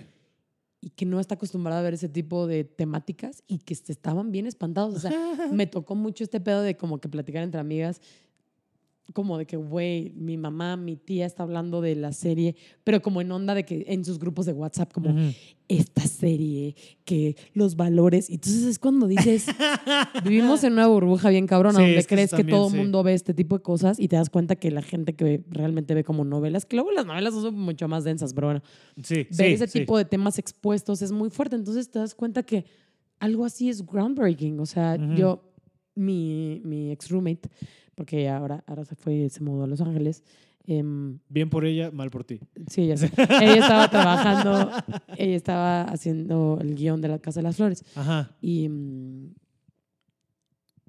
y eso, ¿no? Me decía como, güey, son temas que como que piensas que es bien fácil hablar de ellos y, y escribirlos, pero luego te das cuenta que, que, que no, que el público todavía no está listo Ujú. para recibirlos así. O sea, como que hay un buen de cosas que todavía crees que, como consumes muchas cosas de otros lados. Claro, pero la gente no consume lo que nosotros consumimos. No, y entonces de repente cuando el- esa gente consume lo que tú estás viendo de una manera como tan como X, güey, una pareja gay, que, güey, wha- whatever, güey, una señora que fuma mota, uh, que- pero el hecho del contexto, ¿no? Y que en este México como fresa y aparte pues que sea Verónica Castro, o sea, como que a mí me, me gustó las aguas que movió en ese sentido de, de, de cosas y que, y que haya sido un hitazo con ese tipo de, de cosas y de público, a mí me, me, me gustó que existan también como, como cosas así. Está chingón, sí. Sí. Sí, la verdad, es que justo también creo que hay muy- mucho que ver de eso de la burbuja que dices, ¿no? Porque también tenemos muchas opiniones como de, creemos que la vida es de X manera o Y, y luego si te das cuenta cuando, ah, porque estás en Twitter, y Twitter es ni el 7% de la población, ¿sabes? Pues decirte algo, este... Sí, de México. O sea, de México, si quieres, y si quieres vámonos a, para extraerlo un poco y vámonos al país vecino del norte, muchos de, por estar en Twitter y por el tipo de comedia que consumes, pensarías que los resultados que están obteniendo las elecciones gringas no son así, pero es que otra vez, Twitter es el 22% de Estados Unidos, o sea, eso no es nada. El resto del país sí piensa como pues, el personaje que está electo, ¿sabes? Y eso es cuando Sí. te das cuenta de las burbujas que está bien duro. Sí, a mí me pasó que cuando apenas estaba haciendo todas las nominaciones, de hace, de este, bueno, cuando empezó todo el pedo, eh, tengo un amigo músico que es de, mm, él es de San Diego, pero mm, más bien vive ya como casi toda su vida en Nueva York. Y ahora estaba viviendo en México. Y, mm, y yo le decía, güey, es que no hay manera de que cree Trump, ni siquiera cuando estaba apenas como que nominándolos. Dije, Ujú. güey, no hay- o sea, ¿cómo crees que Trump, no sé Qué qué? chiste. Y luego las cosas que estaba empezando a decir, no sé qué. Y mi amigo me decía, mira, como ustedes los mexicanos a los gringos que, tene- que conocen, son los gringos que se han animado a estar en la Ciudad de México. Porque aparte, la mayoría de los gringos piensan que en serio México es o Tijuana o Cancún. O sea, O un Sí. desierto eh, donde solamente como putas y cocaína y y una playa ni nada. Donde solo hay putas y cocaína. donde solo hay putas y cocaína. O sea, tenemos un rango espectacular. Y este, y entonces la gente que sí, que se ha atrevido a estar en el DF y que está aquí, Claro, que vive sí, aquí, es un poquito más el gringo pues es gente, mind, es ¿no? un gringo que ha viajado, son, ¿no? O sea, son gente con una apreciación cultural mucho más amplia. Y mi amigo me decía, güey, o sea, es que yo que soy de Nueva o sea, que viví los últimos años en Nueva York, te puedo apostar que Nueva York no va a votar por ese güey, Ujú. por muchas cosas. Me decía, pero siendo de San Diego, yo sé que la mayoría de la gente de San Diego, eh, Texas, sí piensa así. Ujú, Me ujú. decía, él, él es como, un papá este, de Puerto Rico. Eh, y decía, güey, yo nunca le jugué el pedo latino porque era algo bien lejano a mí. Ujú. Bien, bien lejano a mí. Y de repente te das cuenta que no, que es muy cercano. Pero es porque tienes esa apertura. Entonces, sí, nosotros pensamos que todos los gringos son George Clooney o que todos los gringos son Leonardo DiCaprio. Y es como, no, es un No. nicho bien chiquito. Sí. O sea, justo hasta eso, ¿no? O sea, hasta La mayoría son como Ted Emmys, Nugent. los- Sí, o sea, sí, Sí. y, o sea, Kid Rock. O sea, exacto, exacto. Sí. Entonces, en general y bien arraigado que tienen hasta, hasta los gringos más, de que de repente puedes ver más liberales, luego no. Entonces, Claro, exacto. Hasta los Emmys, los Grammys, eso es como un nicho, porque sigue siendo Los Ángeles y así chiquitos. ¿sabes? Exacto. ajá. Entonces, pues sí, te das cuenta que, que no. Y, y que lo que vemos nosotros de cultura, películas y todo también, no, no es tanta gente, no es Ujú. tanta gente la que piensa así. Em, y pues sí, es un mensaje también que tiene Bring It On, ¿no? Como de sal de tu burbuja. Bring It On tiene todos que- los mensajes. Feminismo, check. Este, Apropiación cultural. apropiación cultural, check. check. Tiene todo. Sí, sí, sí. Bring No, pero esto no, porque todo. de una manera también lo hace, ¿no? Como de salte tu burbuja, la otra morra de salte tu burbujita de la vida de las porristas y te voy a enseñar cómo está el pedo, sí, justo, ¿no? ¿no? La lleva. Compton. La lleva Compton. La lleva Compton y esta vieja de que, ¿qué es esto? Me encanta ese, ese momento donde es como estas dos viejas así. Pero me encanta que la otra, que Elisha, Du- eh, Eliza Dushku. Eliza, Eliza Missy en la Dushku, peli. Missy. Como que me encanta que ella es como que la cool, así como de que, ¿cómo? No, no ubica. Y es como, güey, you're so white también, Así te- cállate. Aparte, como que me acuerdo, creo que la primera, la primera toma, cuando llega, Ajá. trae como rastas y es como Sí, es como rastitas, You sí. are doing this. Tú estás haciendo esto. Sí, sí, sí, trae como esas rastillas. Y me acuerdo porque yo me quería, yo me peinaba, yo también me hacía mis rastas. Claro, cómo no. él la hizo- Sí, siento que más que con Kirsten Dunst hablando de la, de la gimnasia y todo esto, eras más... Sí, me no, totalmente me identificaba con la otra vieja porque nunca he sido como Kristen. O sea, era más. Sí, como cero que- te veo fresa. Era... Era más como que apática como la otra vieja y justo era como que, ajá, gimnasta, yo. Totalmente me identificaba. Pero me gustaba el otro güey y era su hermano, entonces era rarísimo. Claro, claro, esa proyección. No podría ser ese personaje, tendría que ser Kristen. Dunst. Pero hasta, hasta ahí. Todo hasta ahí. hasta Todo ahí, bien, pero hasta ahí. Sí. Sí. Pero es eso, a mí, o sea, y a mí, por ejemplo, o sea, ese, ese cine así como súper gringo, súper así, sí me gusta mucho. Justo el otro Ujú. día, mi güey no había visto Mean Girls. Y Uh. le dije, güey, es que no sabes lo que es, porque él, o sea, estudió cine, le gusta un chingo de cine, y siempre vemos como cosas muy Acá. acá. Este, digo de todo, pero, pero pero le dije, güey, siento que no, no estás entendiendo. Porque fuimos a ver Booksmart. ¿Booksmart? ¿Sí? ¿Se llama? Sí. Sí, sí. Booksmart. Ajá. Y era como que sí me gustó, pero justo dije, siento que le faltó un poco más. O sea, como que le estaban tirando. Y yo, ok, vamos a otro tema. Estas películas como de graduación gringas, es- son- ya, o sea, ya no se puede más. O sea, siempre es la misma historia Ajá, ajá. se ha hecho 800 mil veces, que es como esta gente que está saliendo al, al mundo real y siempre es como, güey, entonces, que es muy chistoso porque es- eso, eso, por ejemplo, sí es, o sea, por más hasta una película como Superbad, que es eh, también películas favoritas y es de gente como muy acá, está también muy arraigada en este sistema súper, la neta, súper cerrado, patriota gringo, como de Ujú. de esto es todo lo que tenemos y entonces la escuela es lo más importante y luego todos se van a la mierda y entonces todo vale madres. Eh, como de todas estas películas que tienen como esta cosa, Ujú. ¿no? Y esta peli, pues le juega un poco a lo mismo, que a mí es lo que lo único que no me gustó, porque es como, ok, otra vez, los últimos días de high school, ¿qué vamos a hacer? Hay que Eh, ser Vamos a diferentes. salir a la Ajá. Esa parte, la neta, es como, es bien gringa y es como, mm, me hubiera gustado que lo hubieran hecho por otro lado. La, la parte de la visión de esta historia de dos chavas está, está padre, ¿no? O sea, como que juegan con otras cosas más, más woke, de que una es gay Ujú. y la otra es como gordita, y entonces, pero sí le gusta el guapo. O sea, como que toda esta parte está, está padre, está muy bien. O sea, yo me reí muchísimo. Pero como que esta idea de la peli gringa, del high school, es, es lo que es bien fuerte, digo, hasta Euphoria, ¿no? O sea, Ujú. es muy fuerte como esta visualización que tienen los gringos del mundo. ¿no? O sea, como que para ellos el mundo es América y eso está bien cabrón. Ujú. Y siento que pasa mucho en todas estas, estas películas, ¿no? Que como que tus logros más cabrones es, es ese pedo, o sea, le dan las porristas en ese, en ese Ujú. entonces. Y a mí, para mí, Bring It On fue como de las primeras que empecé a hacer ese tipo de pelis, o sea, después Mean Girls, ¿no? Que lo, lo hicieron muy cabrón. Mean Girls es- Este, sí, después top. como Superbad, o sea, como ese tipo de pelis que como que es de, güey, el adolescente que tú fuiste, entonces como que relatable, ¿no? Este, y como que cumpliendo sí, sí. como con sueños, no sé, Sí, sueños gringos. sueños gringos. American Dreams. Sí, tiene, o sea, sí, se, se arregla, se arraiga en todo eso y está muy chistoso la, la evolución de la comedia que, que va pintando así, porque aparte o sea, es otro tipo de, es otro tipo, o sea, te- como dices, o sea, es otro tipo de humor que ya está, a pesar de que se parece un poco, ¿no? Como hablando otra vez, recu- recuperando la high school y todo eso, o sea, sí este humor como que tiene mucho el gringo de you have to achieve stuff, ¿sabes? Tienes que lograr Sí. cosas todo el tiempo. Todo el Y tiempo. tienes que ganar y es, es ser el mejor y ser Y el por eso mejor. están locos. por Sí, eso, también, sí, por eso, por eso ves. Euphoria y, y, y, por ejemplo ahorita alguien me estaba diciendo que Euphoria está hecha como efectivamente como de generaciones diferentes. Ujú. O sea, como que dicen, güey, ahorita no está pasando tanto como, como el pedo que lo están pintando en Euphoria. Como que es más 2000 de nuestras épocas. Como este pedo del jockey, del bla, ¿no? Eh, pero como que con eso crecimos, ¿no? Del- de- y con eso crecieron los gringos también.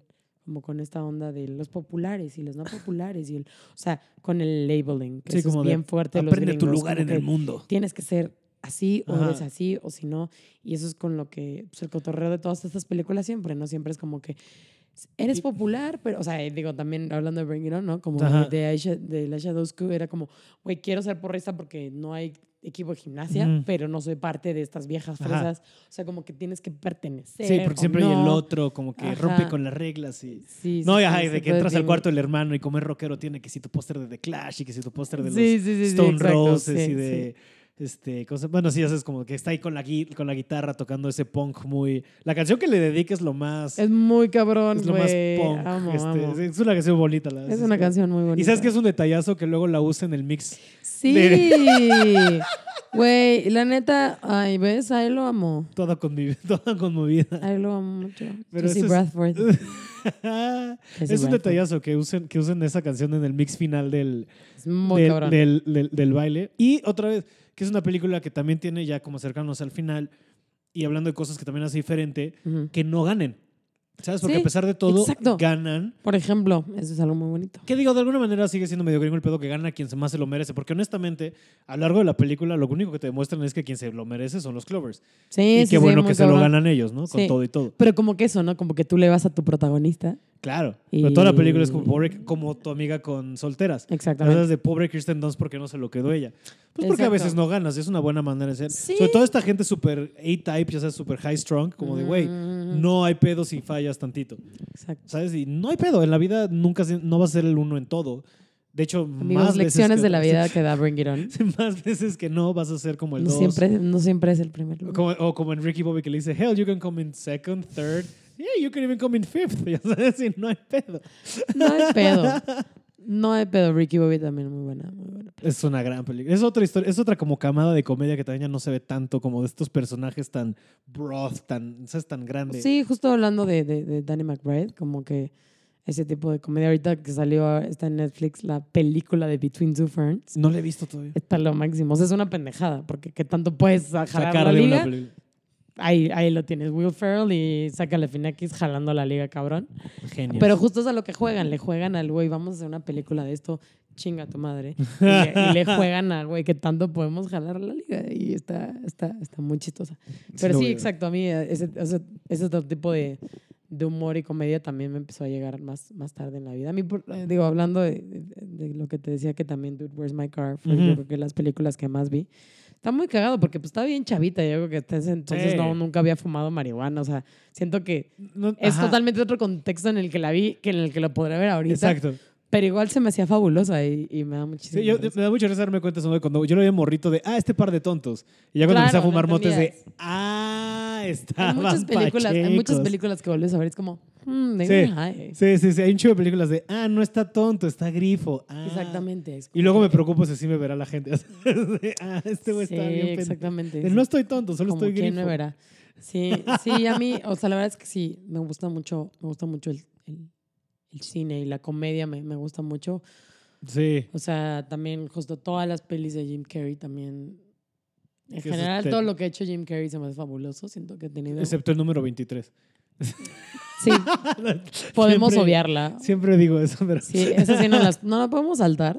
Pero, sí, todo no, lo demás, increíble. Dios lo También era bendiga. un tipo de, sí, un tipo de humor increíble. Dios lo bendiga. Que era muy diferente al que, a, lo, a lo que empezó a pasar también como con...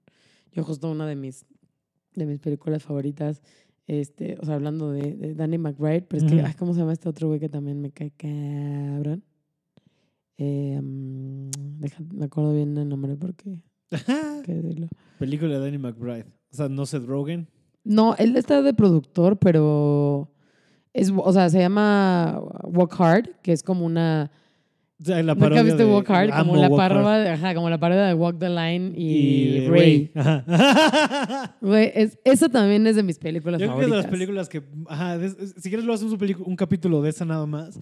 Porque no mames las cosas que hay que, que unpack de esa movie. Y, como, y creo que muy poca gente la ha visto como de. Sí, Ya fue de la sé, época justo de. eso. Siento que es una peli que, o sea, el otro día alguien se la dije y fue como, ¿qué? Yo como, ¿cómo no han Ajá. visto esa peli? O sea, se me hace una película cabrona que también tiene elementos increíbles como que sale Jack White. Ajá, ajá. Este, Jack White de Elvis. de Elvis. Cabe mencionar.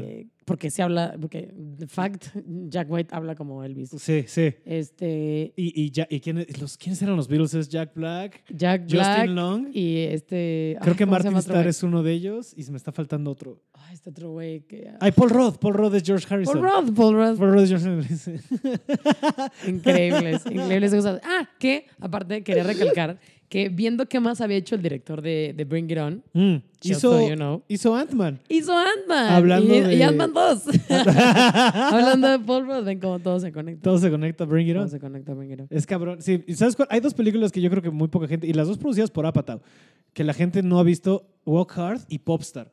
Creo que Popstar de los Popstar, Lonely Popstar Island es así de las cosas más verga de los últimos 10 años y la gente no lo apreció lo Ah, mira, suficiente. Peyton también hizo Yes Man, que, era, que es con Jim Carrey. Que es con Jim Carrey. Así que sí, muy bien. ¿Ves? Otro Todo se súper- une, todo se une. Todo se conecta a favoritas. Bring It On. Todo se Pero todo a emana de Bring It On. Porque aparte, That's te digo, al final del día me da mucha risa que la plática vino y se fue yendo mucho, sí, tal vez no de Bring It On, pero los temas de la película. Originalidad, Ujú. apro- este, apropiación cultural y cómo valerte por ti mismo y encontrar tu camino en la vida es lo que importa. ¿Ven cuántos, cuántos valores? ¿Cuántos valores ¿Cuántos encontramos valores? en, No, en Bring It It On. Sí, era bien padre. Yo me, me- me- o sea, son de esas pelis que la pongo y no te das cuenta toda la información que Ajá. tengo de Bring It On. O sea, como me sé todas Los las diálogos. canciones. O sea, si, si te digo ahorita, échate la primera canción, ¿te O la sea, es echas? que siento que no la podría hacer así, Desde- pero siento que si pongo la peli, si estás como, me "I'm empieza a sexy, ver I'm to- cute, todo, I'm todo. popular boost". O sea, todo, todo, todo, todo. Sí, sí, sí, sí. Y luego que termina con Mickey, sí, es una gran película. Es una gran película. Pero todo lo que salió a partir de Bring It On, o sea, cuántas lecciones de vida. Sí. Y, muchas lecciones y cuánto ver cuánto te. O sea, sí está como en el ADN de, de, de las cosas que aprecias. O sea, está cagado. Muy, yo creo que te creo que tiene que ver mucho con la época en la que la Ujú. vi. Sí, a los 12 también eres muy Es que influenciable. es cuando, sí, exacto, todo lo que te, te entra por ahí. te creo que después, obviamente, es muy chistoso, como que cuando me preguntaste lo de la película, que Ujú. siempre- suele ser luego una pregunta como muy... Ujú. Me pasa que es como que, eh, pues tienes muchos como, como, ¿no? Como que ondas de crecimiento, vas apreciando como diferentes cosas, ¿no? Como, como todo. Pero como que cuando estaba más chavita, siempre, o sea, como que mis o sea, mi primera película favorita, sí, Ujú. fue Bring It On. ok. Luego como que empecé a hacer de que eh, me gusta el arte y soy y entonces eh, era como este pedo de eh, um, Spotless Mind, ¿no? O sea, Sí, que sabe- iba a decir este pedo Eternal así de Sunshine, que sí, Eternal para allá. Sunshine, obviamente. Em, Sí, claro, claro. Yo sí, era, claro. era muy fan de, también de Everything's Illuminated, de Lee Claro. Uf, Esa peli me mamaba. Este, obviamente como le entré full on a Michelle Gondry, este, pero como que son como que épocas de cosas. Digo, Mm. son pelis que me siguen encantando, pero como que es muy chistoso como, como que en esta redescubrimiento de cosas. Y luego le entré a la época como funny, o sea, como que sí me valía madre. O sea, también tipo Dumb and Dumber también siempre fue de mis películas favoritas. ujú, a huevo. Este, o sea, como que siempre para mí, o sea, como que es muy chistoso que la gente no considera las películas de comedia como películas increíbles. Sí. O sea, a mí me da mucha risa que no haya nominaciones, o sea, que, el- que no ganen mejores películas, o sea, que la mejor película no sea una comedia. Es una O mamada. sea, hay películas tan buenas de comedia sí, que no se aprecia y que pueden ser mucho mejores que los melodramas. sí, cabrón. No, que hasta entonces- te enseñan más cosas. Sí, entonces como que le, le di yo como que, bueno, le, le tengo yo mucho las, a las películas de comedia, justo toda esa como onda, este, Will Ferrell, bla, bla, luego Ujú. pues los nuevos, ¿no? O sea, Seth Rogen también se me hace un, un genio de, de, de esa nueva tipo Dios de lo comedia. Tina Fey, o sea, como toda esa camada ujú. SNL, este, ¿no? Genios. Este, entonces sí, o sea, como que yo sí, sí soy muy de, de tener de repente como que, ok, como por épocas igual, cuando quería ser muy interesante, pues sí también, pues Lars, Lars von Trier, ¿no? Claro, claro. Y, y siempre me gustó mucho el cine, o sea, yo también veía así desde Ingman Bergman, o sea, cosas Claro. así bien clavadas. O sea, yo, yo, por ejemplo, vi Roma como sin, como sin nada, porque a mí me gusta el cine lento. O sea, yo, Ujú. Tarantino también, aparte de por los clásicos de cosas, yo aguanto muy bien como que sentarme a una película bien pinche lento porque aprendí a ver como que cine así. A huevo, sí. Entonces, este, pues sí me gustan ese Sí, tipo si de alguna vez viste en tu vida así persona, este, ver Roma o. Exacto, sí, viste o- o persona Hateful puede ser, todo es como, güey, Exactamente, güey. ¿Qué, ¿no? qué ritmazo. no, todo bien, todo bien. Sí, justo, ¿no? O sea, pelis como Lost in Translation, que también fue como mis películas favoritas. O sea, como, Cabrón. no sé, para mí igual, ¿no? Como Sofía Coppola se me hace de las mejores como directoras que hay.